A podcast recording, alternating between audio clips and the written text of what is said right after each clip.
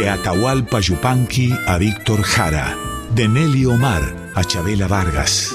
De Mercedes Sosa a Violeta Parra. Voces de la Patria Grande, un programa de Marcelo Simón.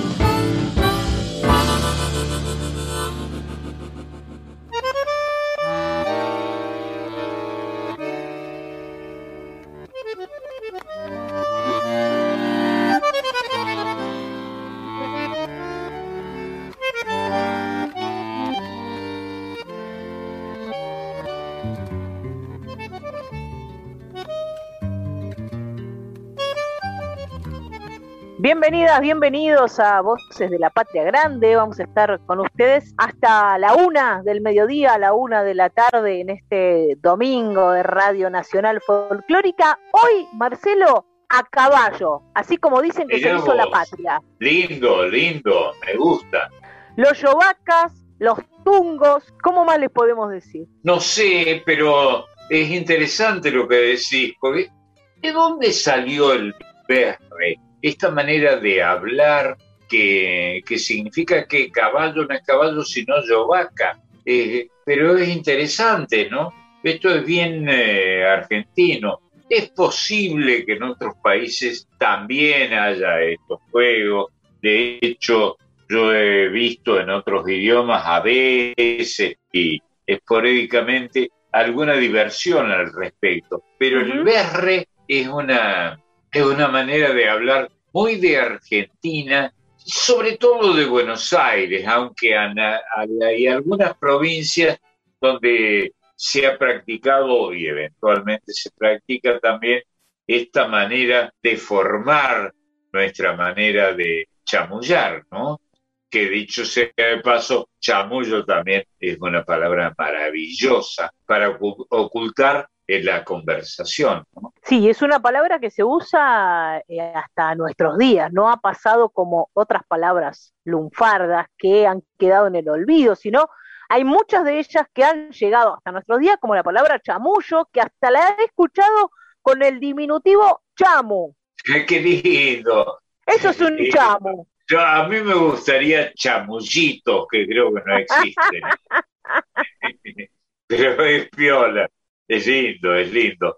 Y hay varios idiomas, algunos, yo soy hijo de extranjeros, como varias veces he dicho, y todo el mundo en la Argentina ha sido, está comprendido por esa generalización. Eh, es bastante común que las palabras sean, eh, se oculten detrás de un diminutivo o de algún camuflaje, ¿no? Este, importante. Por ejemplo, chamullito. ¿Que ¿De dónde viene chamullo? Vos que sos, ustedes que son cultas, díganme. Yo no tengo la más pálida idea, Marcelo. Usted debería saber que es un estudioso ah, de, las palabras y de la etimología. Bueno, es una, es una palabra lunfarda, seguro. Seguro, eso no hay duda. Y también es interesante este escamoteo que se hace de la verdad, ¿no? Con, con la palabra lunfardo, que como ustedes saben, sobre todo ustedes que, son especialistas al respecto, lunfa era el, idioma de los ladrones, pero el lunfardo ha sido hablado, dicho, eh, presentado por algunas personas que no tienen nada que ver con, eh, con los ladrones, ¿no? Interesante eso, me parece a mí, en fin. Parece, Marcelo, que la palabra chamullo viene del verbo caló, que es dialecto de, gitanos españoles, chamulear con él Claro, claro. Que significa conversar. Esto mismo que vos decías, ya lo, lo advirtió en la década del 50, creo que es de la década del 50, Lunfardía, en su primer libro, José Govelo, ese primer libro que tiene ese nombre tan, hermoso, que es Lunfardía, que el lunfardo no es el lenguaje de los chorros, sino más bien es el lenguaje que parió la inmigración. Sí, claro, sin duda. Muy bien, muy culto eso, es verdad, es verdad. Pero cuando se anotan eh, los elementos que conforman el vocabulario de un pueblo culto, como es el caso de los argentinos se apuntan apresuradamente tal vez datos como este. ¿De dónde viene Lunfa? Del ladrón. Lunfa, Lunfa son los ladrones. Y entonces ahí se pone este, esa generalización que frecuentemente no se corresponde con la verdad. Si Lunfa son los ladrones, lunfardo es el lenguaje de los ladrones. Y se lo apunta y queda consagrado con esta equivocación, ¿no? No es verdad. El lunfardo es un vocabulario, como decía Govelo, el gran especialista al respecto, que es un vocabulario, es una colección de palabras con la que nos entendemos los que hemos nacido en la, en la Argentina, ¿no? A la que han aportado, también citando a Govelo, algunas palabras, los ladrones, los presos, y la delincuencia en sí, el mundo de la delincuencia. Pero en relación a las palabras que aportaron los inmigrantes de diferentes países que venían aquí con sus lenguas maternas, es una, es una cantidad minúscula las palabras que aporta la, la delincuencia, podríamos decir. Sí, es verdad, es verdad. Y algunos de nosotros que somos hijos o nietos de inmigrantes, yo soy hijo y nieto de, inmigrantes. Mi papá era francés y mi, mi abuela materna, mi papá varón, desde luego, como suelen ser los, papás. Este, eh, bueno, no siempre. no siempre, no siempre, ¿verdad? Y mi viejo, que era francés de París, no me aportó una sola palabra que me remita a este origen de algunos argentinos, ¿no? Eh, tan, eh, tan frecuente. Sin embargo, en nuestra conversación uso muchas veces palabras que trajeron los inmigrantes aquí, ¿no?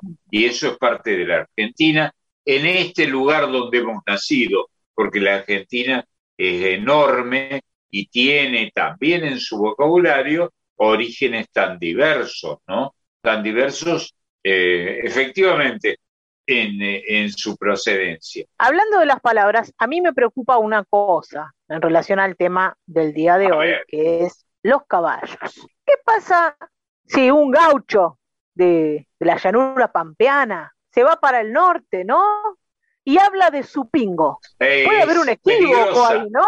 Sí. Es una palabra muy peligrosa, porque pingo eh, digámoslo de una vez. Pingo, la palabra viene de pilco, pilco, ¿no? Que su traducción, yo no sé si decir esta palabra, si, si, si se cultivan todavía ahora algunas, algunas prevenciones respecto al idioma, pingo, que viene de pilco, que, que quiere decir pájaro en quechua, eh, hacía referencia al órgano sexual masculino, digámoslo de una vez y, y no corrijamos. Este es un país enorme y es un país con hablas diversas, ¿no? Y las palabras que podemos llamar prohibidas también, como se decía antes, o que son inconvenientes, o poco elegantes y que deben ser evitadas, no se evitan demasiado y a veces porque no sabes cuál es su origen. Un pueblo, cualquiera, el pueblo que se te ocurra del mundo, tiene eh, algunos secretos, algunas, algunas prohibiciones. Hay palabras que son poco elegantes. En el norte argentino, como deben estar escuchando muchas personas con son de ese origen, saben perfectamente lo que estoy diciendo. Esa palabra es inconveniente, eh, por más que signifique caballo en general, también significa lo que acabo de decir. Este, yo soy de una época de la que no pertenecen ustedes, que son tan jóvenes, que cuando se decía culo, culo, se decía corrijamos, aunque culo es una palabra que está consagrada por el idioma, ¿no? El idioma el idioma que tenemos la suerte de, hablar los argentinos, que es el idioma español. eh, o latino en general, porque en el idioma de mis ancestros eh, también se dice kül, ¿no? Kül, que es el fondo de la bolsa. Eso es, el, además de ser las asentaderas, como está señalado por el idioma, kül es el, el fondo de la bolsa. Kül de sac. Bueno, ya está. Vamos a pedirle auxilio a un poeta, un autor que a la vez es cantor, y a otro cantor para que nos saquen de este entuerto, este laberinto lingüístico en el que nos hemos metido solitos, ¿eh? no le podemos echar la culpa a nadie. Jairo, Daniel Salzano y Luciano Pereira nos traen una versión de Caballo Loco, parte del repertorio que hicieron juntos Jairo y Daniel Salzano, que por suerte es un repertorio muy frondoso. Sí, claro. Bueno, Salzano, a quien tuve ocasión de, charlar y eh, equivocadamente me, elogió, este, Salzano era un gran especialista en el idioma, ¿no? Un tipo que hablaba con enorme elegancia y había nacido en Córdoba, eh, y vos sabés que los cordobeses somos poco elegantes, pero también chamullamos, también hablamos. Digamos que son chamulleros. Vamos a, a escuchar, si te parece, a este caballo loco que no tiene la elegancia de un equino, sino más bien es un tipo que anda bastante perdido por la vida, recién separado, teniendo que entregar las llaves de la casa, anda bastante apesadumbrado. Te voy a invitar a conocer al famoso caballo loco y que nos cuente su historia. Ah, qué lindo.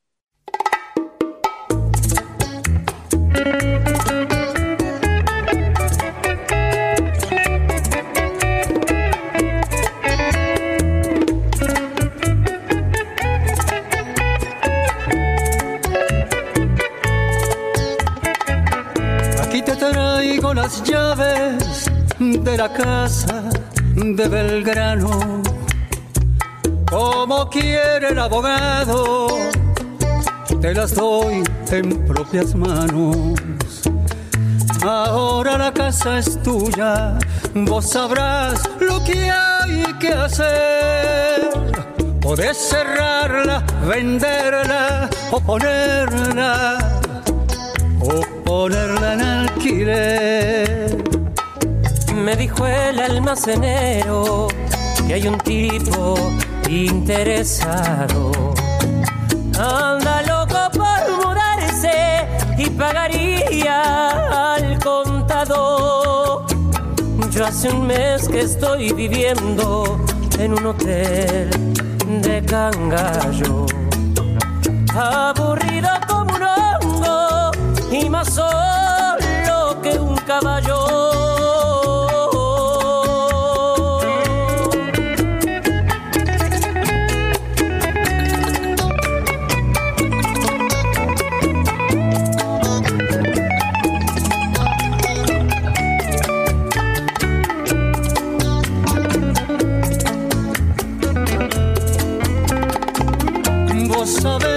la vida que se lleva en los hoteles, durmiendo, mirando el techo, garabateando papeles.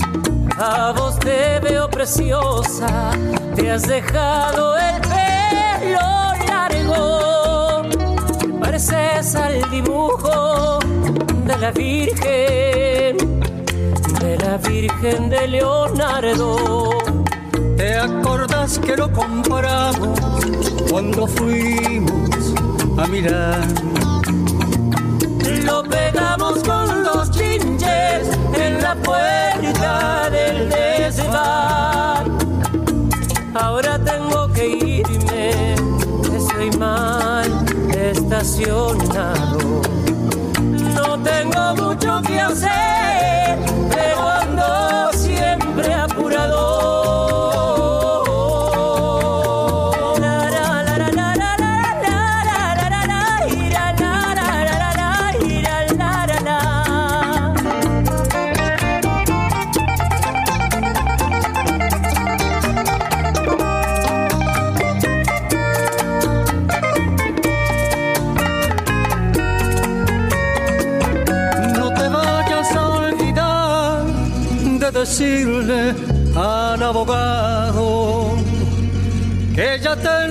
las llaves si no se pone pesado. Ya sabes dónde encontrarme en el hotel de Cangallo. Se te ocurre llamarme, preguntar,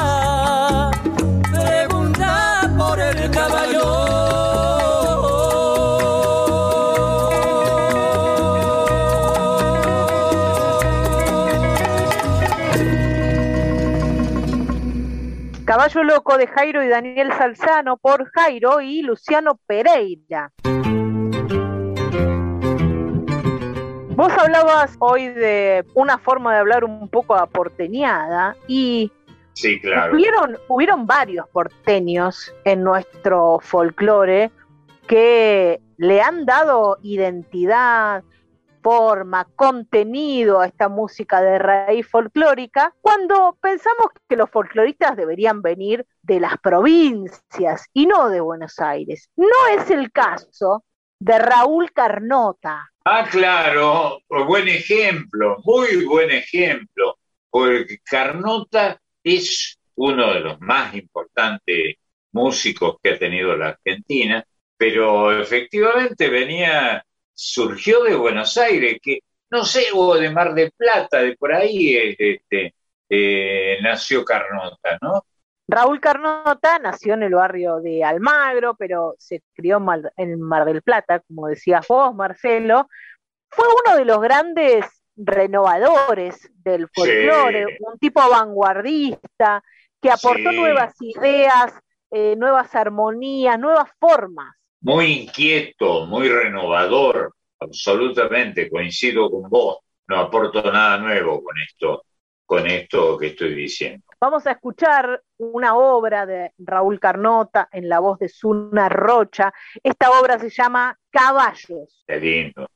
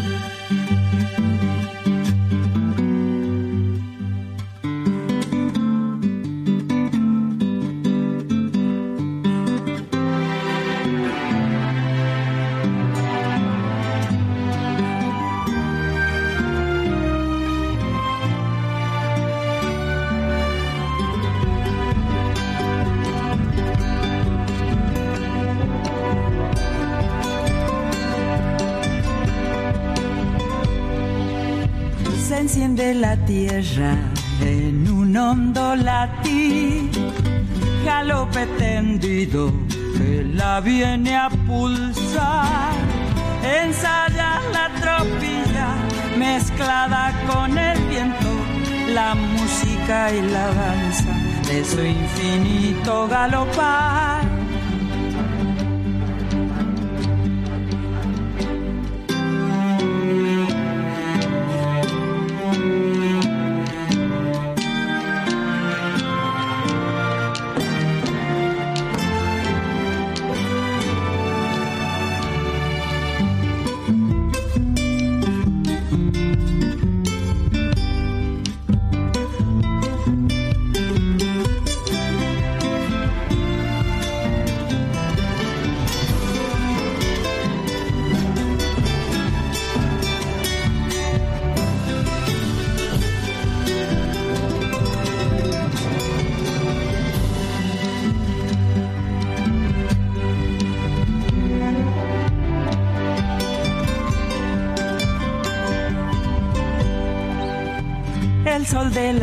Tarde estalla en cada crin como un refusilo que envuelve al animal. Un fantasma de fuego recorre el horizonte, apurando el ocaso, robándole la claridad.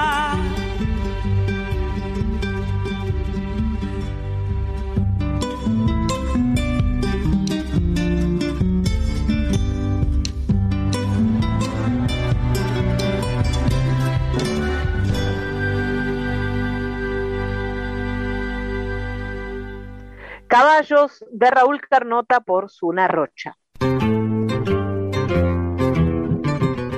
Y si hay alguien que conocimos que sabía de caballos, ese era Omar Moreno Palacios, criador Sí, claro. de caballos. Sí, claro. Él le gustaba además que, que se dijera que era un especialista en caballos.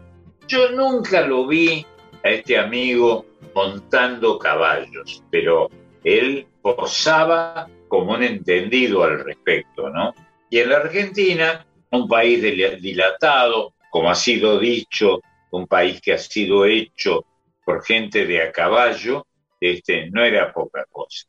Vamos a escuchar a don Omar Moreno Palacios, un compañero de la radio. Tuvimos Querido amigo. fuerte el orgullo de que fuera compañero de Radio Nacional Folclórica, amigo, artista generoso y originalísimo de la música de la surería, porque si hablamos de vanguardistas, hablamos hace un rato de, Carnota, dentro de la música surera, el vanguardista es Omar Moreno Palacios, el que aporta la ternura, la ironía a un género que se ríe bastante poco de sí mismo. Sí, es verdad, es verdad. Y que además tenés que tener cojones, para usar una vieja palabra, para burlarte de alguien que habla de caballos siendo argentino, ¿no? Escuchamos el quinto galope y a Omar Moreno Palacios que viene al galope. Venga.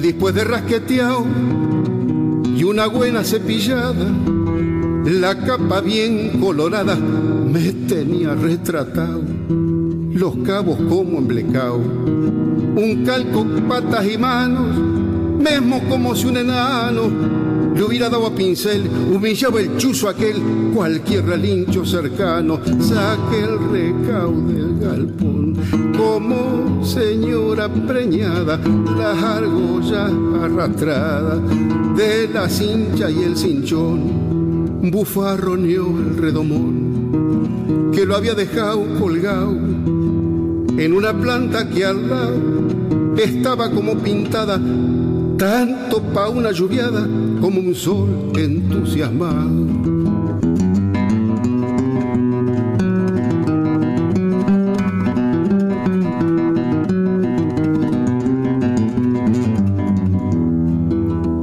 Estirado como mugido, de ternero destetado, encillo y queda el recao, como si fuese un cumplido, puse un cuerito sufrido, con la lana contra el pelo, las matras como pañuelos, planchados por la patrona, y arriba de la carona matrita, de menos vuelo, basto porteño encimera, sin ya de cuero que un día un tal negro y que mentía, la construyó de primera, estribos que yo me hiciera de afición a lo campero, cojinillo catrielero, sobrepuesto y de dos vueltas, cinchón por manos resueltas, Oscar Irizar, platero.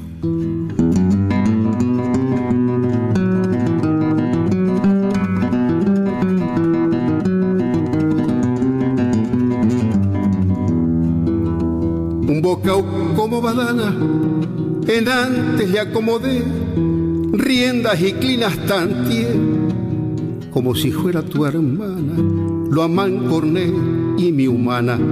Persona sobre el recao, al ñudo que le había echado, de un tiro le desmañé. Salió cuando lo animé las patas como un soldado, con un rebenque de argolla, de plata le paino el tuce, tropieza en los tacuruces, que le está sobrando olla antigua costumbre criolla, llevar el lazo adelante, montar y bajar campante, hasta que esté bien corriente. Se ha enredado mucha gente y yo no estoy como en antes.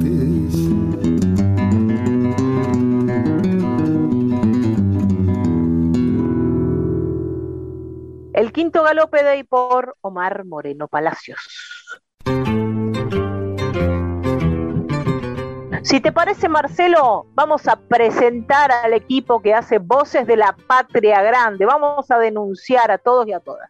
A los culpables. Pedro Patzer es quien nos propone cada domingo un nuevo tema y la musicalización que compartimos con ustedes. Él hoy propuso canciones de a caballo y tiene muchísimas, muchísimas ideas más para cada domingo. Qué lindo, sí. Marisa Ruibal es la productora de este espacio y en minutos nomás llega con su columna sobre las infancias, así que niñas y niños, prepárense. La Colomerino nos traerá Folk Fatal, una columna sobre los feminismos y las mujeres en la música de raíz folclórica. También tenemos a el equipo técnico artístico, Marcelo. ¿Qué tul? Ah, está perfecto. No tenemos una columna sobre machismo, ¿no? Este... No, ¿la querés hacer? No, no, por suerte ah, no, soy, machista ni lo quiero ser, pero, pero que existe o, uh. o que ha existido, ha existido. Y que también, digamos, en honor al país donde hemos nacido, que también lo vemos eh, siempre vemos al machismo como una costumbre espantosa. Vamos a presentar a nuestro equipo técnico artístico, nada tiene que ver con esto que ha dicho Marcelo recién. Son Diego Rosato, que es quien se encarga de editar este programa que se emite grabado, Bien. Y las y los invitamos a que se comuniquen a través de las redes sociales con Voces de la Patria Grande. Nos buscan en Facebook e Instagram. Ahí leemos los mensajes. Sobre todo Marisa es quien lee los mensajes, los contesta y programa por medio más o menos vamos a ir nombrando a quienes se comunican. Nos encanta recibir comentarios, tirones de orejas, sugerencias, lo que quieran a través de las redes sociales. Y el otro integrante de el equipo técnico artístico es Máximo Vargas, consultor permanente de Voces de la Patria Grande. Sí, y censor permanente con toda razón. Nosotros aceptamos, aceptamos ese cargo este, de Máximo. Lo bien que hace, ¿no? Lo bien que hace. Lo que llega ahora es una historia sobre caballos o con un caballo que es protagonista, dramática, que las hay, ¿eh? las hay muchas dentro del cancionero. En este caso es El Corralero. Ah, claro. Yo fuimos de amigo ocasional de Sergio Soballe, un chileno que es el que inventó esta canción extraordinaria, que acá puso de moda Hernán Figueroa Reyes hace muchos años, desde luego, cuando yo era tenía 20 años, ¿no? Hace ya muchísimo tiempo. Y el corralero se convirtió en una canción extraordinariamente popular. Está muy malo, está muy malo el corralero, decía.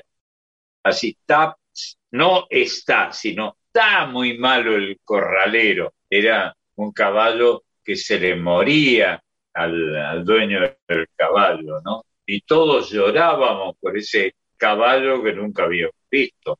espectacular, una canción que fue muy, muy popular en Argentina. Lo que diría mi abuela, que se crió en el campo, un caballo bichoco. Sí, bichoco. Bichoco es una palabra muy interesante del lenguaje criollo argentino que quería decir eh, bichoco, enfermo o casi enfermo, Arruinado. casi enfermo, arruinado, arruinado. Eso era bichoco, lo dijiste con meridiana claridad, piba.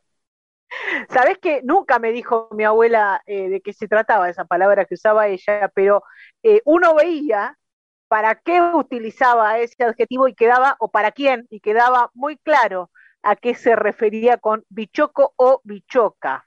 Sí, Así claro. eh, estaba el corralero cuando le piden a su cuidador que lo mate.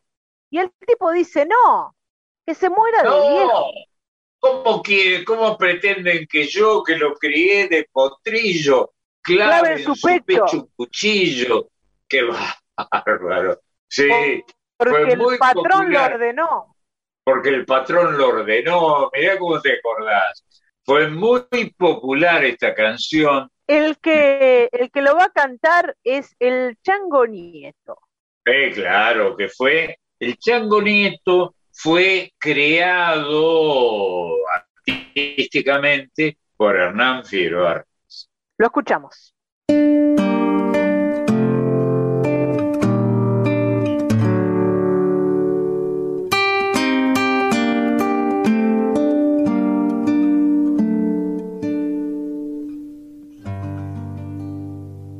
Está muy malo el corralero. Y allá en el potrero,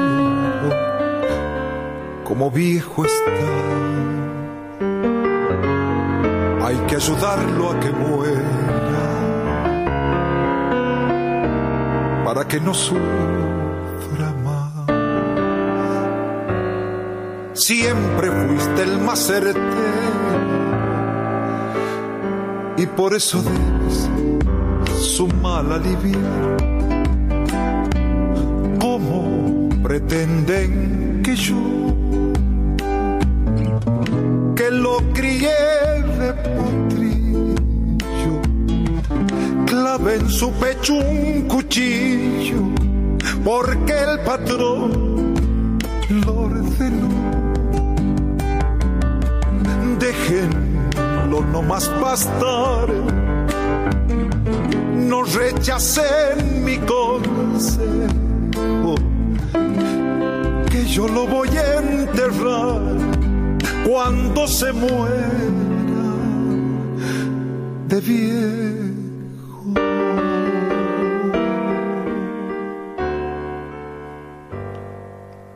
Junto al estero del barco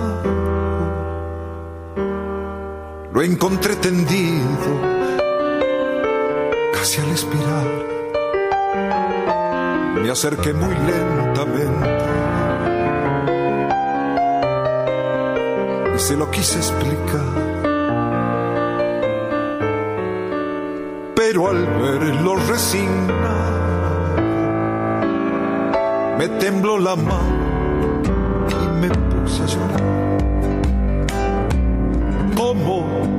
Pretenden que yo,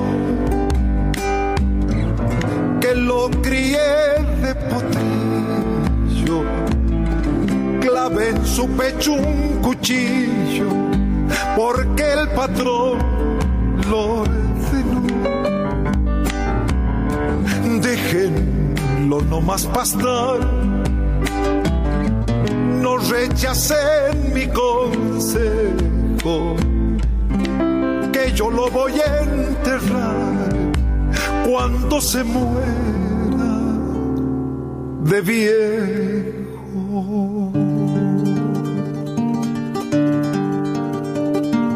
Está muy malo el corralero y allá en el potrero como viejo está.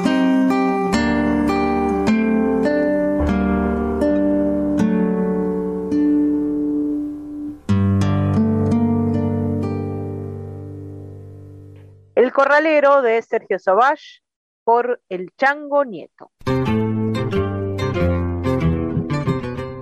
Vamos a, a escuchar una canción que nos trae una historia también de cómo nuestros pueblos originarios, los aborígenes, podríamos decir, quienes estaban aquí antes del español, recibieron y tomaron el caballo, ¿no? Hay una cosa que se llama, por ejemplo, la doma india, una técnica.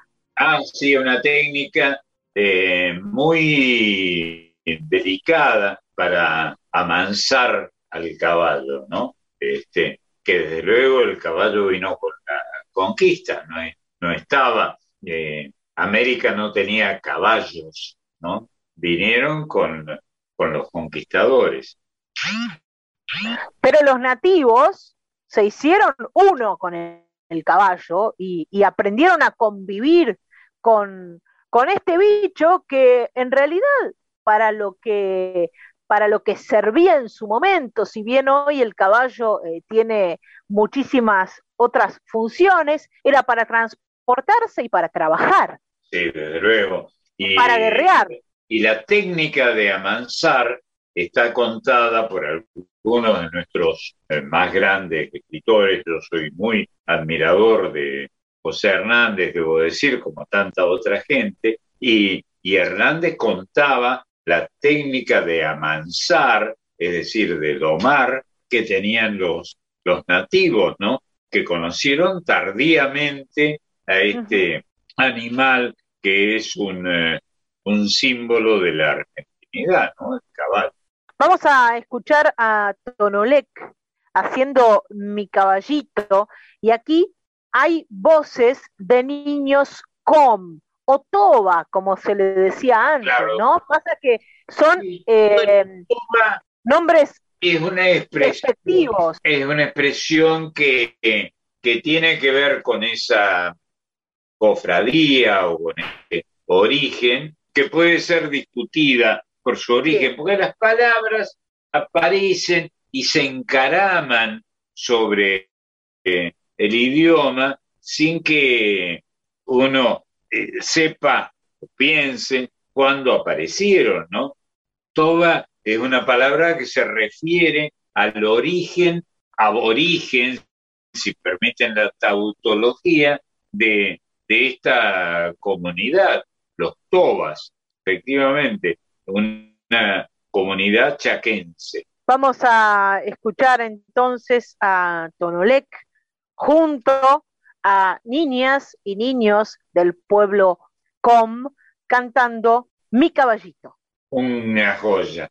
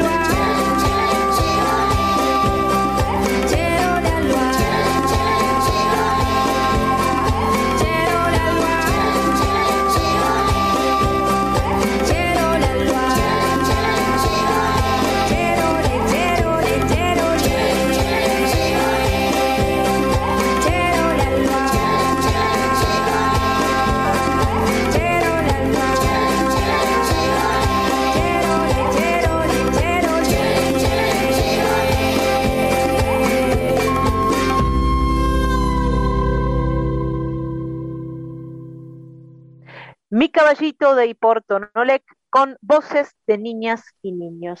Om. Voces de la Patria Grande con Marcelo Simón por Folclórica 987.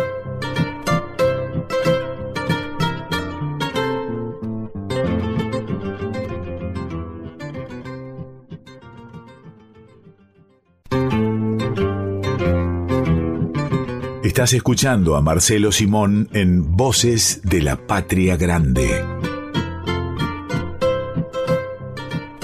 En Voces de la Patria Grande ha llegado el momento de las niñas y los niños. Este es su momento, si bien todo el programa está dedicado a toda la familia, hay un espacio especial donde aparece la fantasía, la imaginación, las canciones y la creatividad de la mano de Marisa Ruibal. ¿Cómo andás, Mari? Muy buenos días. Hola, qué lindo volvernos a encontrar este domingo. Hola, mis queridos amigos, ¿cómo andan? Muy bien, muy bien. Me quedé pensando recién a propósito del eh, caballo, el caballito. Yo soy del tiempo de las calecitas donde había caballito, ¿no? Y bueno, y por, ser descendiente directo de, gente que nació en Francia, mi viejo, por ejemplo, eh, me acuerdo de la expresión cheval, que nunca le escuché a mi papá hablar de cheval o petit cheval, que sería caballito, ¿no? Pero estaban en las calecitas y había que subirse al caballo. Les hablo de algo que ustedes no conocieron nunca. No, sí, esos caballitos, pero a mí me da una ternura. La calecita es magia, Marce, subirse una calecita, tratar de sacar la sortija, la música, esos caballitos. Qué lindo, qué lindo, esas dos cosas, la palabra, el diminutivo caballito y la sortija, eran palabras enormemente argentinas. Y yo soy de la época en que en la, en el, en la calecita trataba de manotear la sortija, que el sortijero, si es que se llamaba así, lo ignoro, la manejaba de modo que de vez en cuando alguno de los pibes nos quedáramos. Sí, aparte movían la muñeca y la sortija y uno la veía con unas ganas porque si vos sacabas la sortija tenías una vuelta de calecita gratis. Así que era un, premiazo era esa sortija. A mí me encantaba ver cómo a veces se quedaba cerca de la mano de un nene que nunca la había sacado para que la pudiera arrancar. Bueno, nada, eso, magia pura, magia. La, la, habilidad, del sortijero era ponerla cerca de ese pibe, ¿no? Claro. Que el pibe creyera que la había ganado. Claro. Y ahí era donde dejaba la sortija lista. Marce, te voy a pedir un permiso antes de comenzar con esta columna. Quiero darle un beso especial, mandarle un beso con abrazo incluido a una abuela que nos dejó un mensaje en el Facebook, viste que Marian recién contó que tenemos unos oyentes fieles que siempre dejan mensajes muy cariñosos para todo el equipo. Esta abuela se llama María Ángela Palacio Manca y nos ah, contó un mensaje. Manca, de apellido. Palacio Manca. Es una palabra quechua, eh, debo decirte. Bueno, y seguro María Ángela ahora nos está escuchando porque vos sabés que ella tiene una nieta, no sabemos cómo se llama, pero seguro después de escucharnos ahora nos va a mandar un mensaje, que siempre cuando va el domingo a la casa de la abuela, le dice, Nonita, ¿anotaste los cuentos y las canciones? Así que les quiero dejar un beso enorme a María Ángela y a su nieta, que seguro ahora nos están escuchando, y la abuela tiene esta gran misión de anotar los cuentos y las canciones que compartimos en este ratito para las infancias. Y de paso, digamos que nona y nono son palabras, luego, que quieren decir eh, abuelos, incorporados por la gran inmigración de Italia en la Argentina, y algunos de nosotros les hemos dicho siempre nonos a los abuelos. Sí, es muy tierno, es muy tierno. Así que acá tenemos una nonita que está atenta con su papel y su lápiz porque después la nieta se lo va a pedir. Bueno, hoy te traigo, Marce, dos cuentos de la mano de la misma autora y de la misma ilustradora. Mira vos. ¿Sabes? Sí, la autora es Griselda Gambaro, es una, Ah, eh, una, una capa. Sí. Griselda Gambaro, Una una capa. Una prestigiosa escritora y dramaturga argentina, pero vos sabés que muchos no conocen sus libros dedicados a las infancias. Sí. Ella escribió muchos libros para los chicos y hoy te traigo dos libros con algunos cuentos, pero en los dos el caballo es protagonista. Ah, qué El bueno. primer cuento que te traigo se llama El caballo que tenía un sueño. Ajá. Ah, mira. El sueño, el sueño que tenía este caballo blanco era llevar a pasear una hormiga negra. Él tenía este gran sueño porque este caballo blanco había llevado de paseo muchos nenes y nenas, señoras y señores, pero nunca había llevado a pasear una hormiga negra. Y él quería eso. ¿Sabes lo que hacía este travieso? Se quedaba quietito, quietito, esperando que confundieran su pata con el tronco de un árbol para que suban las hormigas. Pero las hormigas se daban cuenta que no era un árbol. Hasta que un día se cayó una hoja grande sobre el lomo de este caballo blanco y se quedó esperando a ver qué pasaba. Justo por ahí venía una joven hormiga negra y como vio esa gran hoja verde estaba tan entusiasmada que ¡puf! se subió rápido, rápido para poder llegar a la hoja. Claro, en ese momento el caballo, que se dio cuenta que había logrado tener una hormiga sobre su lomo, empezó a moverse muy suavecito. Primero una pata, después la otra. Uy, pero esta hormiguita pensó que se movía la tierra, el susto que le dio. Ella pensaba que era una mole blanca, Marce, una mole blanca que la hacía mover. El caballo en ese momento relinchó para que se quedara tranquila. Y a la hormiguita negra ese relincho le pareció tan lindo que pensó que era como una carcajada de caballo. Y a mí vos sabés, Marce, que esto me encantó. Y a mí que me gustan tanto los caballos, me puse a pensar y dije, es verdad, qué lindo pensar que un relincho es una carcajada de caballo. Ah, qué lindo. no me Sí. Es hermoso. hay caballos que en el relin- cuando relinchan parece que se rieran. Este. Bueno, esta hormiguita pensó eso, que era una carcajada de caballo, y pronto se dio cuenta que arriba del caballo no corría peligro, que desde arriba veía la tierra bien chiquita, y a partir de ahí se hicieron amigos, ella le perdió el miedo, aprendió, aprendió a andar a caballo, hasta hacía piruetas, se paraba en una pata y saludaba con las otras cinco la hormiguita. La cuestión es que se encontraron siempre bajo el ciruelo, salían a pasear, y bueno, es una hermosa historia, una historia simple, pero escrita con una calidad literaria impecable, a la cual nos tiene acostumbrados Griselda, te imaginarás. Claro, la gran Griselda, cierto. La gran Griselda. Sobre, Bueno, sobre el- la labor estremecedoramente espeluznante que podrían tener las hormigas en el episodio que él denominaba la corrección, Horacio Quiroga escribió un cuento o un par de cuentos extraordinarios eh, respecto de las hormigas que toman por asalto un pueblo y no dejan nada, nada. Sí, Este se llama sí. la corrección. sí, sí. Bueno, pero ahora vamos a dejar a esta hormiguita de a un costadito, que se va a quedar ahí sentada, pero presten atención, no se olviden del caballo blanco y de la hormiga, porque, atentos, ahora viene el otro cuento que yo te había dicho, que también era de Griselda Gambaro, las ilustraciones son de Nancy Fiorini, una ilustradora argentina. Este cuento se llama El caballo que no sabía relinchar. Qué lindo. Qué lindo.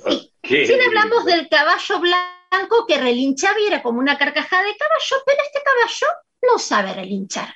Este caballo se llama Pepino. Qué grande. Pepino, pese a que era un caballo, no sabía relinchar y eso lo ponía muy triste. Y lo ponía muy triste porque se burlaban de él, porque su dueño se avergonzaba, lo despreciaba, se burlaban los habitantes del pueblo, los otros animales. Pepino estaba muy triste porque él cada vez que intentaba relinchar le salían maullidos, ladridos, cacareos, todo lo que se les pueda ocurrir, menos un relincho. La cuestión es que él se fue un día, despacito y triste, al campo. Y en el campo se encontró con un caballo blanco que llevaba una hormiga negra de paseo. Sí, sí, me escucharon todos bien. Estamos hablando del caballo blanco y de la hormiga, que son los protagonistas del cuento, el caballo que tenía un sueño. La gran Griselda unió los personajes para traernos acá también al caballo blanco, que el caballo blanco cuando se encontró con Pepino le dijo, yo te puedo enseñar a relinchar. Y el caballo blanco le mostró cómo él hacía. Le mostró, le, explicó su técnica para relinchar, cómo se movía, qué hacía, y Pepino practicó, ¿eh? pero no le salía. Pero, por suerte, ese día en el campo, en el árbol donde, cerquita de ahí donde estaba Pepino practicando, había una lechuza en la rama de ese árbol, y lo escuchó. Y la lechuza se quedó maravillada. Con mucho afecto, la lechuza lo, convenció a Pepino, le hizo entender que él tenía un don, porque él podía hacer lo que ningún otro caballo podía hacer. Pepino, con un poquito más arriba su autoestima, pero con muchas dudas, aceptó ir al otro día con la lechuza al pueblo para mostrarles a todos que él tenía un don. Bueno, y ahí estaban en la plaza de la fuente, Pepino y la lechuza, y Pepino empezó Claro, él no relinchaba, él hacía todo lo que te conté recién, maullaba, cacareaba, ladraba. Y ahí Pepino se ganó el aplauso de todos los habitantes del pueblo. Las manos les habían quedado coloradas de tanto aplaudirlo. Se habían encantado, quedado encantados con Pepino. Pero antes, la lechuza a todos los retó, les dijo que eran intolerantes y que no sabían aceptar las diferencias. Los habitantes del pueblo le escucharon a la lechuza porque era muy sabia. Y ellos se dieron cuenta que Pepino tenía un don. Así que este cuento, Marce, a mí me encantó, tienen que leerlo porque pasan muchas cosas en el medio. Hay palabras como testús, que es la parte superior de la cabeza del caballo, o corcoveo, que es el salto que dan este, los caballos. Me parece que es un hermoso libro para disfrutar, para aprender, y que tiene mucho que ver con el artículo 30 de la Convención Internacional sobre Derechos de la Infancia. Viste que yo siempre tengo muy presente los derechos de, los, de las niñas y de los niños, porque es una historia, me parece muy importante para reflexionar sobre la importancia de reconocer las diferencias. Está bueno que todos tengamos nuestro rasgo que nos identifica, eh, lo, que, lo que nos hace ser nosotros mismos, que no hay que descalificar, que hay que aceptarnos como somos, que hay que aceptar al otro como es. Así que bueno, ténganlo en cuenta porque estos dos libros son realmente para disfrutar. En, el folclore argentino hay frases que ya inventaron los griegos, ¿no? conócete a ti mismo, que es lo mismo que estás diciendo vos. Exacto, muy bien, muy bien. Así que les repito, tengan en cuenta estos cuentos, estos libros, porque en realidad son dos libros que justamente se llaman El caballo que tenía un sueño y El caballo que no sabía rinchar, y adentro van a encontrar otros cuentos también, un nombre para la hojita, un osiento para la lombriz, así que eh, van a encontrar otro cuento que se llama La perrita Guillermina, se van a entretener con varios animalitos y por supuesto con la pluma impecable de Griselda Gambaro y las hermosas ilustraciones de Nancy Fiorini. Seguro. Y ahora me voy. Gracias, Marce, gracias, gracias. Y ahora en este encuentro de caballos que tenemos hoy, de canciones de a caballo, me voy con una que elegí. Que la canción seguro todos la conocen, ¿eh? porque es una canción, los papás y las abuelas que me están escuchando seguro la van a conocer y algunos chicos también. Es una canción que habla de un caballo verde. Y este ah, caballo verde hace... Rarísimo. los caballos y los perros verdes verdes son muy raros. Bueno, este caballo parte, sabes que él sabe, se sabe lavar los dientes, anda en bicicleta, usa lentes, tiene novia, aprendió a hablar, es un caballo, uff, para realmente conocerlo, ¿eh? Aparte es verde, por supuesto, como dice el título de la canción. Pero en realidad les traigo la versión de las Magdalenas porque quería que las conozcan a ellas. Las, que lloran, no, las, no, en este caso no. Estas Magdalenas hacen reír porque son un dúo de música infantil y está integrado por Julieta Dorronzoro y Mary Van Border. Ah, Mira vos, también Magdalenas es el nombre de las escuelas. Bueno, mira qué hermoso nombre que ellas han elegido. Ellas son dos amigas de Mar del Plata que se unieron en el año 2015 para formar este hermoso proyecto. Eh, ellas interpretan canciones propias y prestadas, así lo definen. Y tienen algo, dicen algo que a mí me, me parece divino, me da ternura porque me siento identificada. Ellas dicen que hacen canciones para niños pequeños y niños adultos. Yo soy una niña adulta. Yo también. Sí, y está bueno que no dejemos de ser niños adultos, que no se duerma este niño que todos tenemos en nuestro corazón. Así que ellas ayudan en sus espectáculos a que este niño adulto siempre se divierta y se mantenga vigente. El primer disco de ellas se llama Para Crecer Jugando y están por sacar ahora un disco que se llama Canciones Chiquitas, Universo Sonoro para Bebés. Eh, Mary, muy lindo aparte para los bebés, vos sabés que es no solamente los bebés, sino cuando el bebé está en la panza, que escuche música, todos los médicos lo han dicho, ellos ya nacen con este oído, eh, nada, preparado para la música y para disfrutar y después reconocen esos sonidos. Cuando después los bebés nacen y escuchan esas canciones, reconocen que ya lo fueron escuchando en la panza de mamá. Así que la música, por supuesto, logra todo eso, la música. Marce, vos lo sabes muy bien. Sí, bueno, yo soy padre y me ha pasado, he pasado por experiencia de, ser padre que mientras se gestaba el chiquito, eh, suponía yo, suponemos con mucha ilusión, los padres, que, que la embarazada, nuestra mujer, ha escuchado con su panza creciente estas canciones que tenían que ver con, el nene que iba a nacer. Sí, sí, bueno, así que ténganlo en cuenta que las Magdalenas están por sacar un disco para los bebés. Mary toca el ukelele y Julieta la acompaña con la percusión. Tienen que verlas, tienen que buscar en internet porque es muy lindo, ellas dos en el escenario, lo que brindan, lo que regalan. Em, Magdalena Fleitas, que es una gran amiga nuestra también, las invitó a formar parte, sí, que la queremos mucho, a Magdalena, hace unos domingos escuchamos una canción de ella también. Magdalena tiene un, y la admiramos mucho, exacto. Ella tiene un espacio dedicado a las infancias que se llama Risas de la Tierra, que es eh, para la educación artística integral. Y justamente Magdalena las invitó a las Magdalenas a formar parte también de estos encuentros. En el 2020, estas muchachitas de Mar del Plata crearon Quédate en Casa Festivalito. Fue un festival que crearon en las redes para difundir distintas expresiones para los chicos de manera online, ¿no? Para acompañarlos, participaron artistas de todo el país, así que bueno, como te decía, hoy traigo una canción muy conocida, pero de la mano de estas chicas que hacen unas cosas divinas, tienen un proyecto hermoso para las infancias, y esta versión que yo elegí, Marce, es en vivo, esta versión es en vivo en el Teatro Auditorium de Mar del Plata. Ah, qué lindo. Y yo les pido que por favor, ahora la van a escuchar, pero después cuando termine el programa, busquen en YouTube este video porque van a ver que aparte de ellas dos, con el ukelele y toda la percusión, hay un payaso que las ayuda a dar vuelta a la página de la partitura. Y es muy divertido. Ustedes van a escuchar ahora la parte en la que él tiene que dar vuelta la hoja.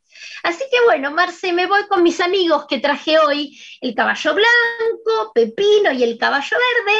Me voy hasta el próximo domingo y como siempre les agradezco que a las infancias y a mí nos dejen formar parte de este hermoso programa que hacen con tanto amor. Bueno, déjame añadir como un pequeño, una apostilla, que uno de los más grandes payasos que tuvo la historia de la Argentina se llamó precisamente Pepino el 88, era uno de los podestá, ¿no? Y llenó un capítulo muy importante de la historia de la escenificación en la Argentina. Pepino, sí. el 88, payaso. Sí, los payasos, ¿no? ¿Cuánto hacen? Eh, y cuánto seguirán haciendo también. Bueno, les dejo un beso enorme, gigante. Sigamos todos disfrutando de este domingo con ustedes tan sabios, con tanta cultura. Es un placer escucharlos a los dos. No, por favor, al revés. Muchas gracias, mi amor. Un beso enorme, los quiero mucho. Gracias, lo mismo nos pasa con vos. Mari, te iba a preguntar por Mr. Ed, pero creo que los chicos y las chicas no lo van a conocer. Pero nosotros sí, pero nosotros sí nos divertimos. Todos conocemos, claro, Mr. Ed. Bueno, te digo que el caballo verde y Mr. Ed andan por ahí, ¿eh? Así que los chicos no conocerán a Mr. Ed, pero sí van a conocer al caballo verde ahora. Muy bien, Marian, muy bien. Pídanle a mamá y a papá o a los abuelos, a las abuelas, a los tíos, a las tías que busquen a Mr. Ed, porque hoy que se puede acceder a todo el archivo, van a ver que eh, caballo con voz, no hay dos. No hay dos, no hay dos. Eso decía la canción. Y en blanco y negro, ¿no? Por supuesto. Marisa Ruibal ha pasado por voces de la patria grande. Grande, Mari. Beso enorme. Yo tengo un caballo verde que hace piruetas, se sabe lavar los dientes, va en bicicleta, caso en la barriga de andar echado. Y cuando lo llevo al río se mete en el agua y sale colorado. Y cuando lo llevo al río se mete en el agua y sale colorado. Yo le enseñé a hablar, aprendió a rebuznar. Y es tan inteligente que se pone lentes para poder mirar. Y es tan inteligente que se pone lentes para poder mirar. Falta poco, ¿eh? Prepárate porque es importante tu momento. Moda. Cuando digo moda, das vuelta. Para. Caballo tiene novia muy coquetona, siempre usa sombrerito y anda a la moda.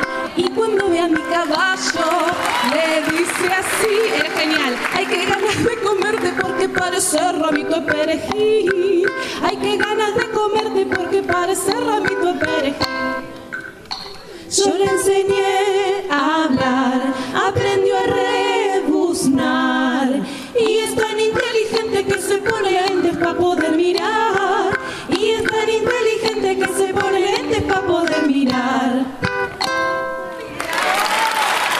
Un aplauso. para, don Satur, el asistente. Caballo Verde por Las Magdalenas. Seguimos, Marcelo, en este Voces de la Patria Grande de a caballo y ahora llega otra historia dramática con los caballos. No sé por qué. Eh, no sé si alguna vez te lo preguntaste vos, ¿por qué da para estas historias dramáticas? Los perros también en el cine norteamericano de Hollywood siempre dan para una historia dramática. obvio, obvio. No sé quién fue el que dijo, este, si vos querés triunfar en el teatro o en el cine, no trabajes nunca con caballos o con perros que te roban la película. Este, y eso pasa, ¿no? Son personajes tan queridos y tan queribles, ¿no? Comprensiblemente, todos hemos tenido perros, yo he tenido caballos también alguna vez en mi lejana juventud y te roban la película, sin duda. Hay algo de, de, la lealtad en estos bichos, como si tuviesen una entereza, ¿no? Eh, que va más allá de lo que podemos comprender. Los perros y los caballos, los dos. Sí, es verdad, es verdad, es verdad. Es curioso que le llamamos bichos, efectivamente, como si fueran pequeñitos. Y un caballo, todos los que hemos andado a caballo alguna vez, yo en mi lejana juventud e infancia sobre todo, los caballos son grandotes, este, eh, sin necesidad que sean percherones, caballos de andar son enormes, este, y le llamamos bichos, este bicho, ¿no? Qué curioso. No sé si te acordás de esta frase que dice, era una cinta de fuego galopando, Eh. galopando, y sigue con crin revuelta en llamarada, ni Alazán, te estoy nombrando, que alazán es uno de los pelajes más eh, socorridos que tiene la raza equina, ¿no? Y, la canción más famosa de Atahualpa, sin duda, ¿no? Color rojizo, que yo creo, ¿no? Sí, sí. Rubión. Efectivamente, rojizo, eh, color pizarra es el alazán, ¿no? Y ese es el pelaje que eligió Atahualpa, seguramente se correspondía con, eh, con eh, algún caballo que él tuvo. Yo estuve muchas veces en Cerro Colorado y en, y en otros sitios donde ha tenido algunos caballos Atahualpa y era interesante, ¿no? Al-Hassan es una vieja muestra del pelaje de un caballo muy apreciado, alazán tostado, antes muerto que, que cansado, decía un refrán popular, un refrán criollo. Hablando de metáforas, de caballo, de formas de nombrarlo, ¿no? Hemos, hemos sacado un muestrario hoy, este domingo, y acá eh, Yupanqui usa una, uno de esos sinónimos, quiero decir, no metáfora, está mal dicho, sinónimos. Por ahí andará mi flete, galopando, galopando. Galopando, galopando, sí, qué bárbaro, ¿eh? Una vez, no voy a decir el nombre, pero, pero aprovecho para señalarlo, me estaba mostrando Yupanqui en, eh, en un recinto, estaba pasando lo que se llamaban diapositivas, que eran fotos, y en una de esas diapositivas aparecía un eh, bailarín muy conocido de la historia de la Argentina, y, yo no quiero mencionarlo, ¿no? Este, puede, puede ser poco edificante para, para su historia. Digo, y maestro, tal andaba a caballo fulano de tal, ese el que no nombro. y uno alto. ¿Eh? Uno alto. Sí. Uno alto. Y Yupanqui me contestó en el acto, en el escenario, maravillosamente. Ay, ay, ay, qué bravo. Qué bravo que era el viejo Atahualpa. Igual para escribir el alazán estuvo bastante sentimental, ¿eh? Sí, claro. Es que los caballos, yo he tenido poca relación con ellos, pero alguna relación, como acabo de decir, he tenido. Y un caballo como un perro querido, con un perro criado, te roba el alma, ¿no? es, es inevitable. Y mucho más un caballo, porque es grande, porque es una cinta de fuego, como le llamó el propio Chupin. En fin, perdón por la lata. En el fondo del abismo ni una voz para nombrarlo. Solito se fue muriendo mi caballo, mi caballo. Y una vez me contó Yupanqui sobre la muerte de ese alazán, ¿no? Según él me contó, créanlo o no, pero les aseguro que me lo dijo, eh, el caballo se suicidó. Este, este caballo, el alazán de Yupanqui, se tiró por su propia voluntad al barranco, ¿no? Donde perdió. Va a cantar esta historia del alazán Mercedes Sosa.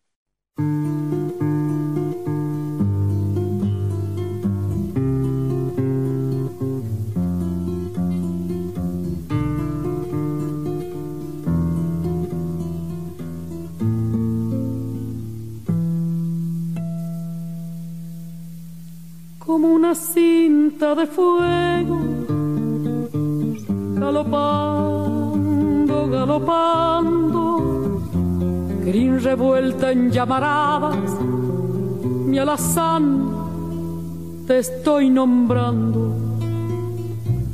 Trepo la sierra con luna, cruzo los valles nevando, cien caminos anduvimos, mi alazán, te estoy nombrando. Qué oscuro lazo de nieve te pialo junto al barranco. ¿Cómo fue que no lo viste? ¿Qué estrella estabas buscando? En el fondo del abismo ni una voz para nombrarlo. Solito se fue muriendo mi caballo, mi caballo.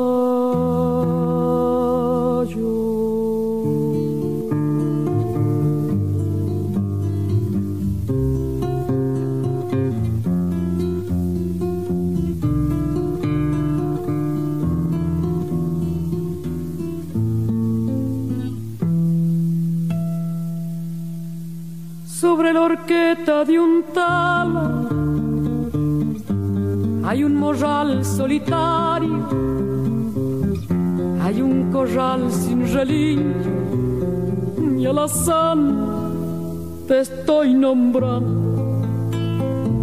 Si como dicen algunos, hay cielo palvo en caballo, por ahí andar mi flete galopando, galopando, y oscuro lazo de nieve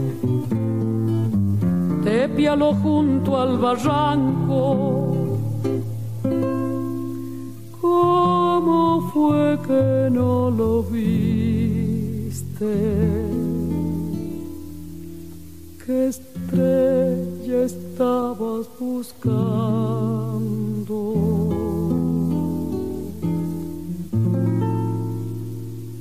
Solito se fue muriendo mi caballo, mi caballo.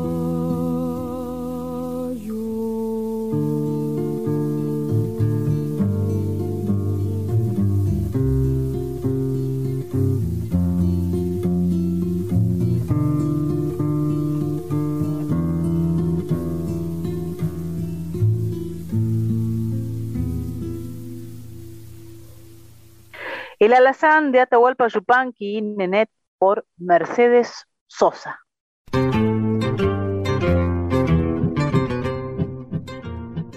En Voces de la Patria Grande ha llegado el momento de Folk Fatal, esta página, quiero decirlo así, a la antigua, sobre mujeres, feminismos, dentro de la música de raíz folclórica y de la cultura popular que nos trae Emiliana La Colo Merino. ¿Cómo andas, Colo? Hola, Marian, qué buenas presentaciones que haces, che. ¿Cómo va? ¿Cómo va la vida por ahí? A, todo el equipo, saludo. Bien, vos, Colito. Muy bien, muy bien, así como muy seducida por esta idea que tuvo Pedro de pensar en, los caballos, ¿no? Y en mi caso, bueno, en los caballos y, el rol de la mujer en todo caso, las domadoras o las mujeres que se han animado a andar a caballo a lo largo de la historia. Em, me puse así como suelo hacer, ¿no? A chusmear, ahora que además es tan, tan fácil linkear, ¿no? Tan fácil meterse en internet y terminar en cualquier parte.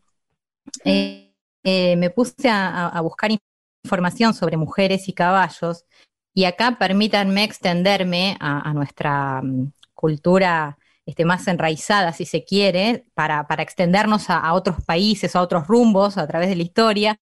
Y aparecen mujeres eh, poderosas ligadas a, los caballos, ¿no? Y, ahí aparece... ¿Quién tenés? ¿A quién tenés? Y por ejemplo, Juana de Arco. Claro, Jean d'Arc, seguro. No solo de a caballo, Juana de Arco, eh, sino que además desafió a la sociedad de su tiempo y, eh, ofreció su vida por eso. Sí, una gran heroína de la Francia antigua, ¿no? Exacto. Y también podemos pensar de hecho lo hemos, la hemos mencionado en algún otro programa, no me acuerdo, creo que veníamos hablando de, las cabelleras, del cabello o algo por el estilo, y apareció la imagen de Lady Godiva, que está en, retratada en tantas pinturas, ¿no? Esta, esta mujer de cabello largo que se paseó desnuda, un poco desafiando a su, a su marido, eh, a caballo.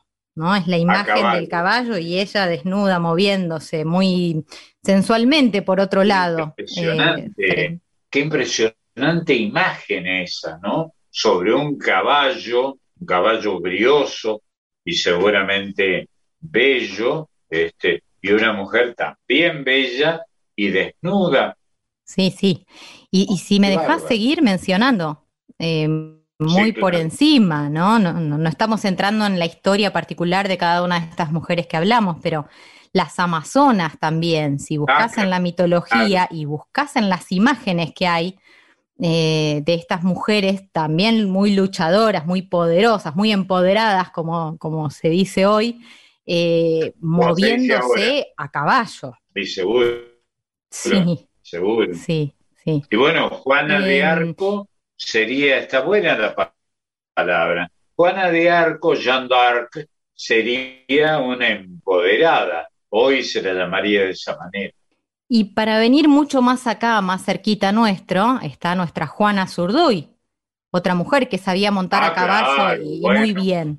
Juana Zurduy, si a mí me dejaras, que no, está bien que no me dejen, eh, elegir una heroína, yo le elegiría a Juana Zurduy, que además mi antiguo amigo este, Félix Luna tuvo esta, esta descripción maravillosa que está en esa canción, ¿no? La de Juana Zurduy. Claro. Eh, enhorabuena. En Mujeres Argentinas, en el trabajo ese integral que hizo con, sí, con Ramírez. Sí, sí, sí, que es un nombre que es mucho más lindo en eh, francés, eh, déjame de joder, eh, mujeres argentina, lindísimo el título de... Bueno, y vos sabés que, pensando, por eso también tal vez a mí siempre me... No, te, no quiero decir me causó gracia porque más de una mujer puede sentirse ofendida por esto. No es que me cause gracia, sino que me llama la atención ver, sobre todo en los desfiles, cuando se, se muestra a las paisanas, ¿no? A las mujeres vestidas eh, de paisanas, em, montando a caballo, pero de costado. Pero de costado, es, absurdo eso, es absurdo. Esta fue una imposición de los hombres. Los hombres impusieron en la criolledad que las mujeres tenían que montar de costado. Pequeño problema y se iba la mujer al suelo. Este, ¿Por qué tienen que montar a horcajadas? Este, pero, bueno, muy bueno el dato, muy bueno el dato. Claro, porque nada más incómodo y más peligroso a la vez, ¿no? Que, dejarse llevar por un caballo fuerte estando de costado con esos vestidos que, que bueno, que además eran difíciles de manejar por otra parte. Y, em, por personas que no estaban habituadas a hacerlo, las mujeres que montaban de costado, yo he visto, tengo edad, como para haber visto mujeres montando el costado, y siempre las miraba con un eh, Jesús en la boca, porque se pueden caer. El, el, caballo, que no está acostumbrado, no, es, no nació con esta habitualidad, tiene que montarlo de modo ahorcajada, con una, la pierna izquierda a la izquierda del, del caballo y la derecha a babor del otro lado, ¿no? Este, pero bueno, este, es lo que tenemos. Claro, como si ese fuese un símbolo de femineidad, este de no, de no abrir las piernas para poder montar a caballo como se debe, ¿no? Es una, cuestión absurda. Porque, porque eh, dijiste la expresión adecuada, abrir las piernas era una expresión sexualizada, pero hecha por los hombres. Eh, las piernas no se abren solo por el sexo, se abren por, muchas por muchas razones, pero los hombres son los que eh, de historia eh, criolla argentina que prohibieran que las mujeres montaran como varones. Bueno, eh, de alguna manera hicimos una recorrida, ¿no? Por varios ejemplos de mujeres para la historia muy poderosas que sí podían montar a caballo como se debe y mujeres que tal vez eran muy poderosas, pero ante la mirada atenta de quienes las veían desfilar, este, por pertenecer a determinada clase social o, vaya a saber qué, este, lo hacían de costado. Eh, una pequeña síntesis nada más. Lo que sí elegimos, eh, digo elegimos acá porque también lo meto a Máximo Vargas con quien conversamos generalmente eh, antes de, que me lance a la aventura de, del programa Voces de la Patria Grande como ustedes. Máximo es el que más sabe de folclore de todos nosotros. Es, un fenómeno, este, porque además, ¿sabés qué es lo que sabe muchísimo? Pero además em, tiene la memoria tan fresca como para en el momento adecuado mencionar lo que tiene que ver con, lo que necesitamos, ¿no? Eh, caballos, caballos, sí, pueden haber varias, pero acordarte, por ejemplo, que en el 72 Suma Paz hizo un recitado en, una, en una radio o en una serie de conciertos que se realizaron en Córdoba, por ejemplo. y, tirarme los datos concretos y decirme, ¿sabes qué? La actuación fue en el Club General Paz Juniors, este, en el barrio Juniors de, Córdoba, que vos debes conocer. El General Paz Juniors es un club que estaba en, en General Paz, precisamente, en un barrio muy popular de Córdoba pegado a mi barrio, yo soy de San Vicente, y General Paz Junior es el barrio que continuaba, más fino que, San Vicente, San Vicente un barrio medio ordinario. bueno, yo no sé, pero parece ser que en uno de los conciertos, el último en realidad, de nueve conciertos que se dieron en Radio Universidad, te hablo del año 1972, Suma Paz se presentó junto con los trovadores y entre todas las creo canciones que director. Creo que fui director, en esa época fui director de Radio Universidad de Córdoba. Pobre, este, pido perdón, pido perdón. Sí.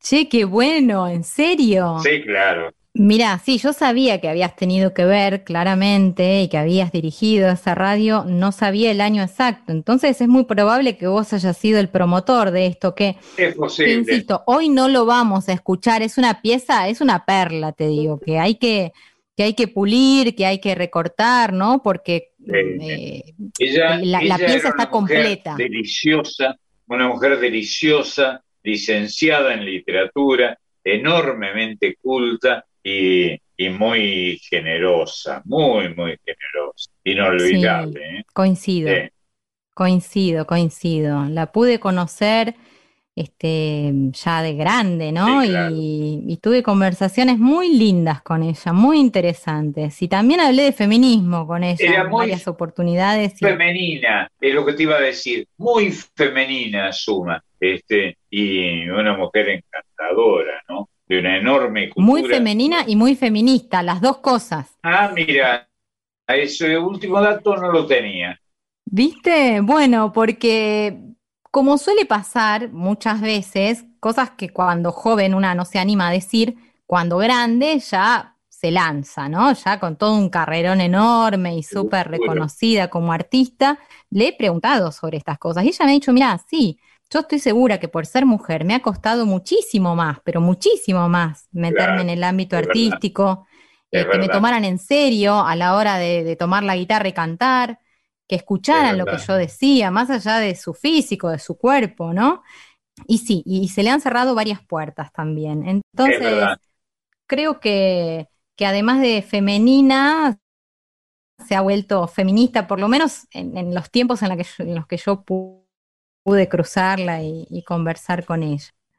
Eh, en ese concierto del que te hablo, no lo vamos a escuchar ahora, pero sí lo quiero recomendar porque está disponible en YouTube. Aquellos que quieran se pueden meter y buscar concretamente este concierto. Ella hace romance del domador de Roberto Palmer, ¿no? Y ahí aparece ah, también un malambo interpretado por Palmer.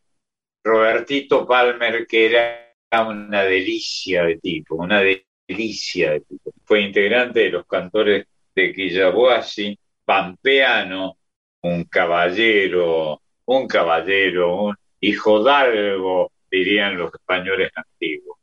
Em, bueno, y hablando de este país de inmigrantes, yo sé que antes de, de, entrar al aire habían estado hablando de Nenet, ¿no? Habían estado mencionando a la compañera de tantos años de, de Yupanqui, una mujer que no había nacido en la Argentina, sino eh, en, en territorio francés dentro de, de lo que es Canadá, la costa atlántica de En Canadá. Canadá, Eh, Nenet Pe- Pepin, ¿no? sí, Pepín, Paul Pepin, algo Sí, así, Fitzpatrick. algo así. Y firmaba como Pablo del Cerro, ¿no? Pablo Utilizando un seudónimo masculino.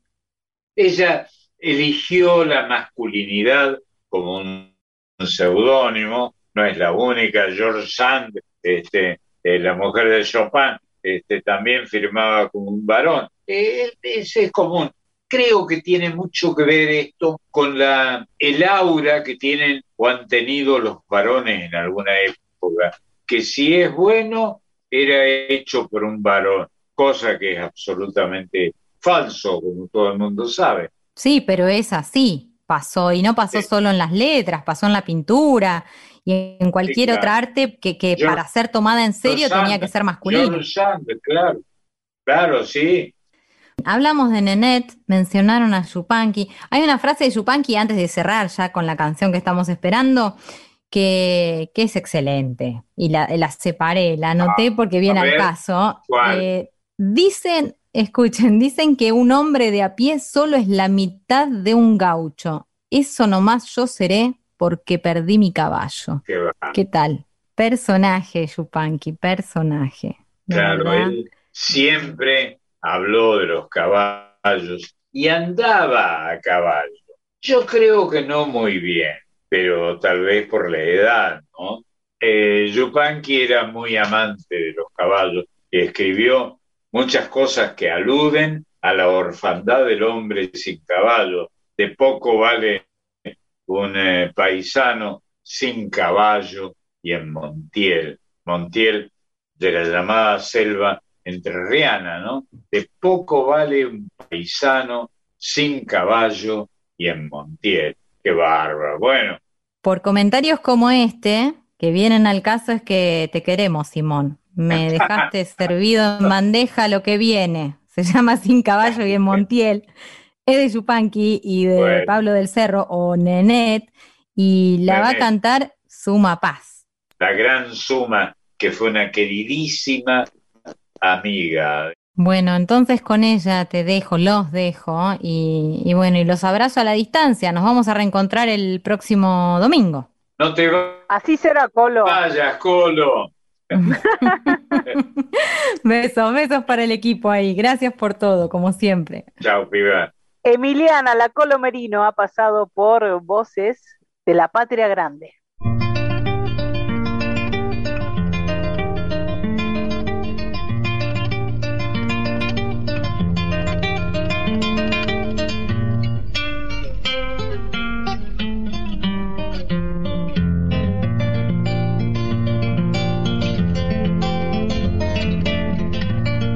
Pasé por Rosario Tala, detenerme para qué. Pasé por Rosario Tala, detenerme para qué. De poco vale un paisano sin caballo y en Montiel. De poco vale un paisano sin caballo y en Montiel. Crucé por Altamirano, por Sauce Norte crucé, crucé por Altamirano, por Sauce Norte crucé, barro negro y huellas hondas como en delantes ayer.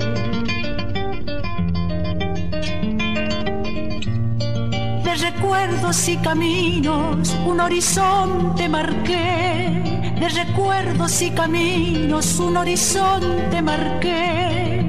Lejos se fueron mis ojos como rastreando el ayer. Cipriano Vila ya ha muerto, Climaco Acosta también. Cipriano Vila ya ha muerto, Climaco Acosta también. Dos horcones entrerrianos y una amistad sin revés.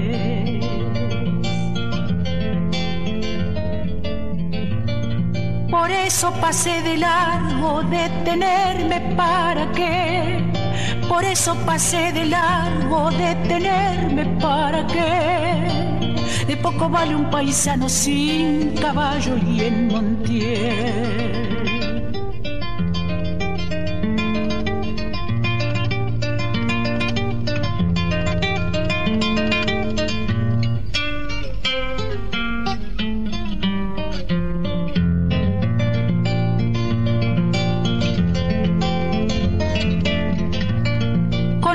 De otros años y otros tiempos contemplé, con mirada de otros años y otros tiempos contemplé, sobre un mangrullo de talas el palmeral de Montiel.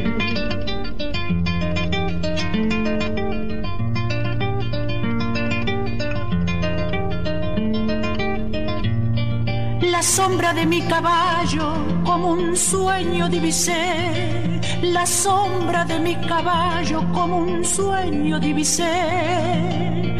Lejos se fueron mis ojos como rastreando el ayer. En la orilla montielera tuve un rancho alguna vez. En la orilla montielera tuve un rancho alguna vez. Lo habrá tapado el olvido, será tapera, no sé. En la orilla montielera tuve un rancho alguna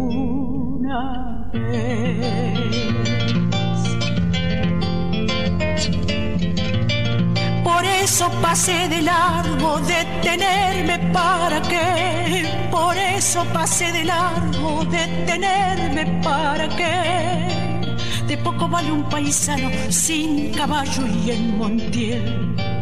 De poco vale un paisano sin caballo y en Montiel. Escuchábamos Sin caballo y en Montiel por Suma Paz.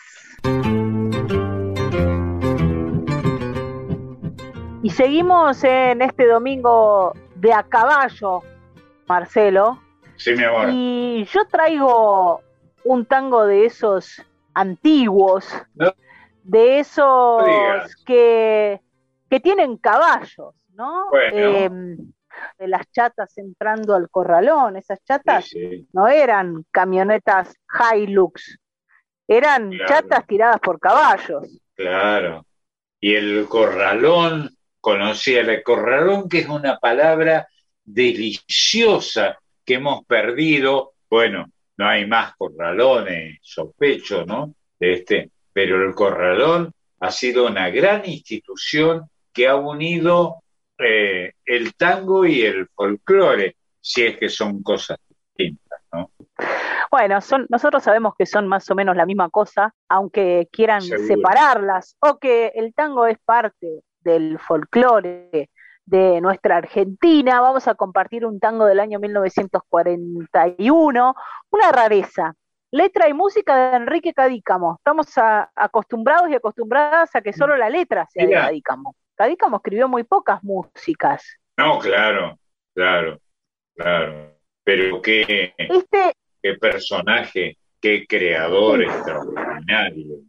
Además es de esos poetas, Marcelo, que, em, digo, es uno de los casos raros. Vivió muchísimos años, vivió 99 años, casi todo el siglo XX. No, 99, qué bárbaro. Sí, Marcelo, no se puede creer. Y además, su poesía fue cambiando a medida que eh, iban cambiando los tiempos, las modas, las formas de, escribir, su poética fue cambiando, porque no podemos decir que es lo mismo Garúa, por ejemplo, que el cuarteador, que es el tango que les traigo hoy. Son absolutamente ah, distintos. Ah, bueno, que el cuarteador era el que ayudaba a salir al que estaba atascado, ¿no? Exactamente, exactamente. En este caso mm, tiene un nombre. Yo soy Prudencio Navarro, se presenta cuando comienza este, este tango, el cuarteador de Barracas, ahí dice su profesión y, su lugar de pertenencia. Está bien. Tengo un pingo que en el barro cualquier carro tira y saca. pingo con el valor de caballo, porque en el norte tiene otra este, significación menos elegante. Este personaje de la vieja Buenos Aires es el cuarteador. Y hace una analogía aquí, Cadícamo, entre la tarea del cuarteador, que es remolcar a los carros, digamos, para que, salgan del lodo. El que te sacaba de, efectivamente, del lugar donde estabas emparado, ¿no? Donde estabas atascado. Cualquiera que tenga un auto o tenga alguna familiaridad con los autos sabe lo que es una cuarta. Sí, claro.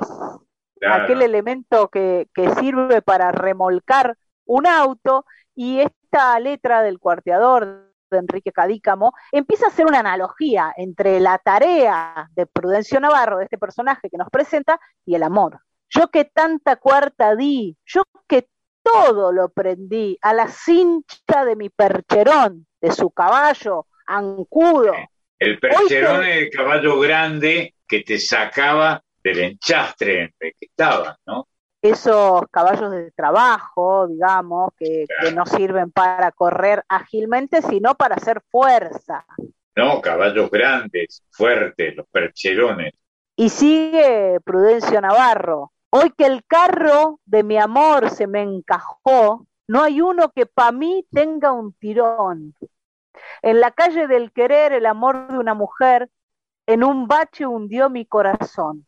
Hoy ni mi overo me saca, de este profundo zanjón. El tipo es un romántico, en el fondo, digámoslo, y hace justamente esta analogía eh, aquí Cadícamo entre el amor, entre quedarse encajado, entre quedarse ahí con una rueda metida en un bache en la calle, en el camino y en el amor.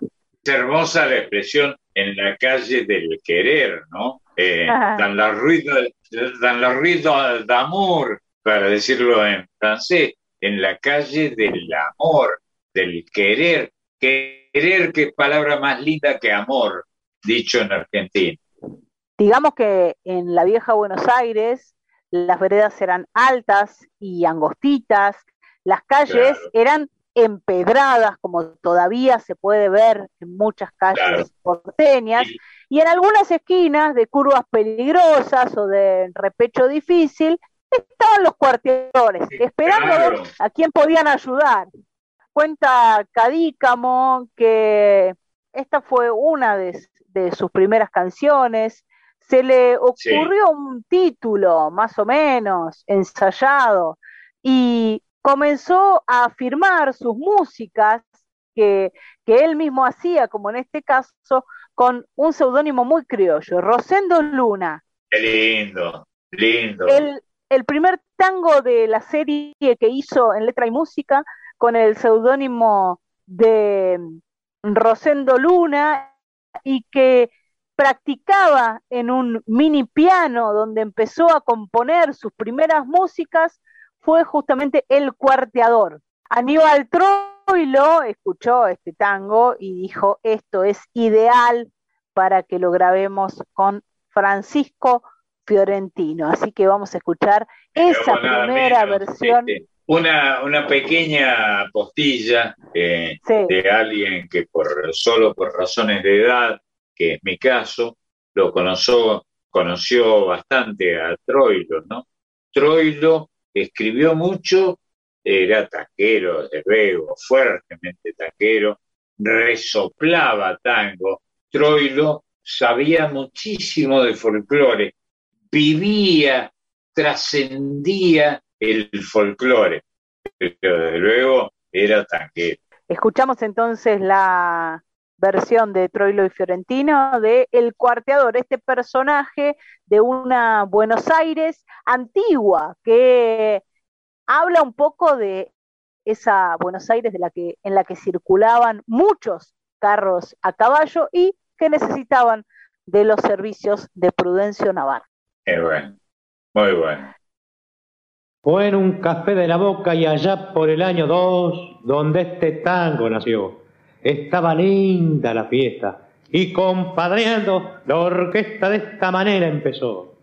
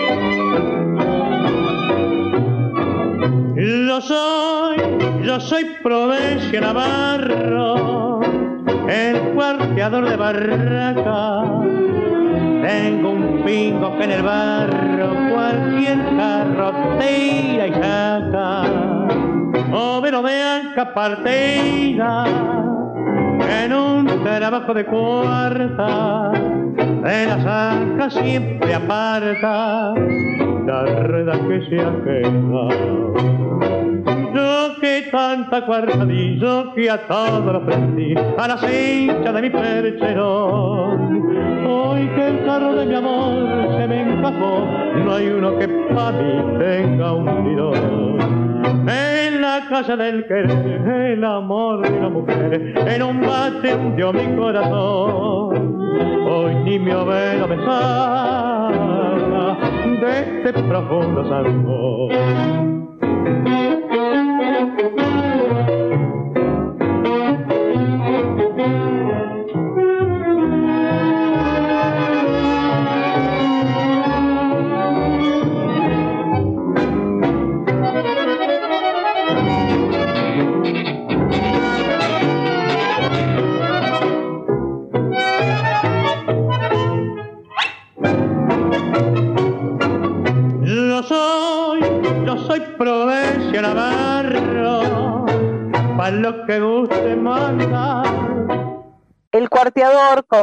Música y letra de Enrique Cadícamo por Aníbal Troilo y su orquesta con la voz de Francisco Fiorentino.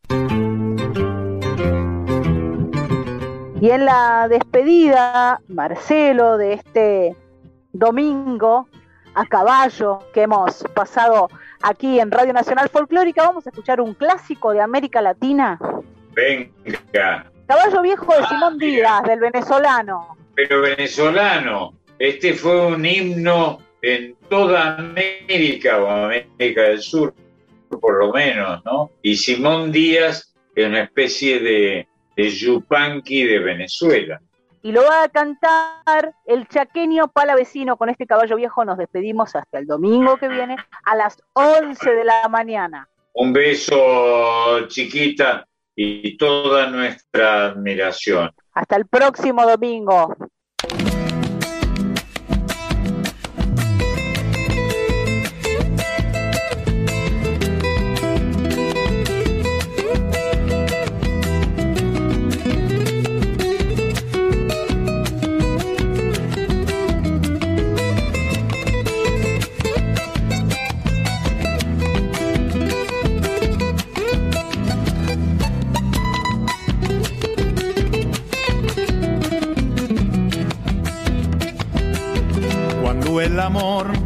Así de esta manera, uno no se da ni cuenta. El cartel reverdece y el guamachito florece y la soga se revienta. Cuando el amor llega así de esta manera, uno no se da ni cuenta. El cartel reverdece y el guamachito florece y la soga se revienta. Caballo le dan sabana y tiene el tiempo contado y se va por la mañana con su pasito apurado a verse con su potranca que lo tiene en barbasca. El potro da tiempo el tiempo porque le sobra la edad. Caballo viejo no puede perder la flor que le dan, porque después de esta vida no hay otra oportunidad.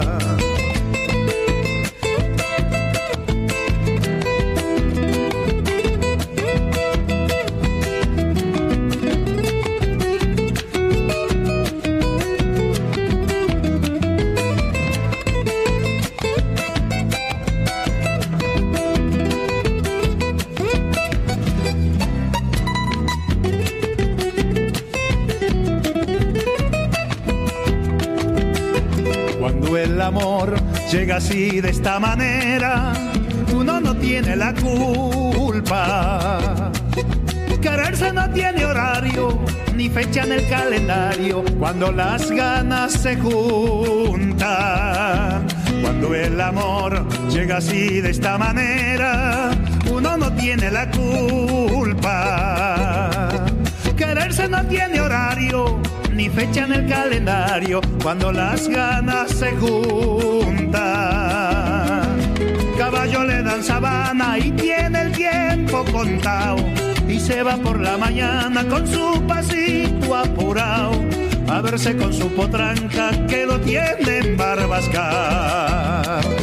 Y si una potra la sana, caballo viejo se encuentra, el pecho se le desgrana y no le hace caso a faceta y no le obedece al freno ni lo paran falsas riendas.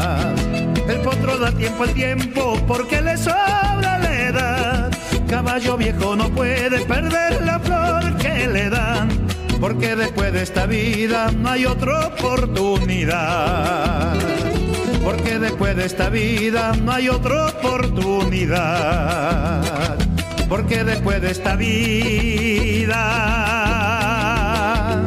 no hay otra oportunidad.